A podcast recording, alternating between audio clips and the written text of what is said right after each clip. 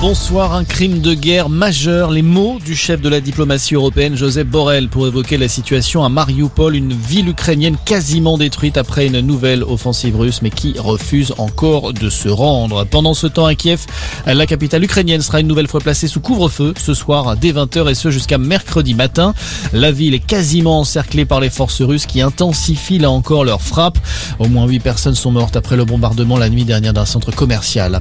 En France, un peu d'air à la pompe le prix des carburants repasse sous la barre symbolique des 2 euros selon les chiffres du gouvernement. La première baisse depuis le début de l'année alors que la tendance était à la hausse depuis le début de la guerre en Ukraine. Pour aider les automobilistes, le gouvernement a d'ailleurs annoncé une remise de 15 centimes par litre à partir du 1er avril prochain. Une mesure qui visiblement a du mal à convaincre. Plusieurs secteurs se sont mobilisés ce matin avec des opérations blocage pour réclamer un nouveau coup de pouce de l'exécutif. Exemple avec les taxis et VTC rassemblés notamment à Marseille.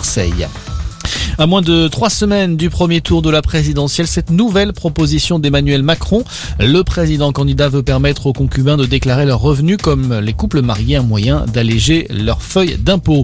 Dans cette élection présidentielle, la grande inconnue reste évidemment l'abstention. Elle pourrait être historique selon un sondage BVA réalisé pour Orange. 29% des électeurs inscrits envisageraient en effet de ne pas aller voter, ce qui serait quasiment inédit.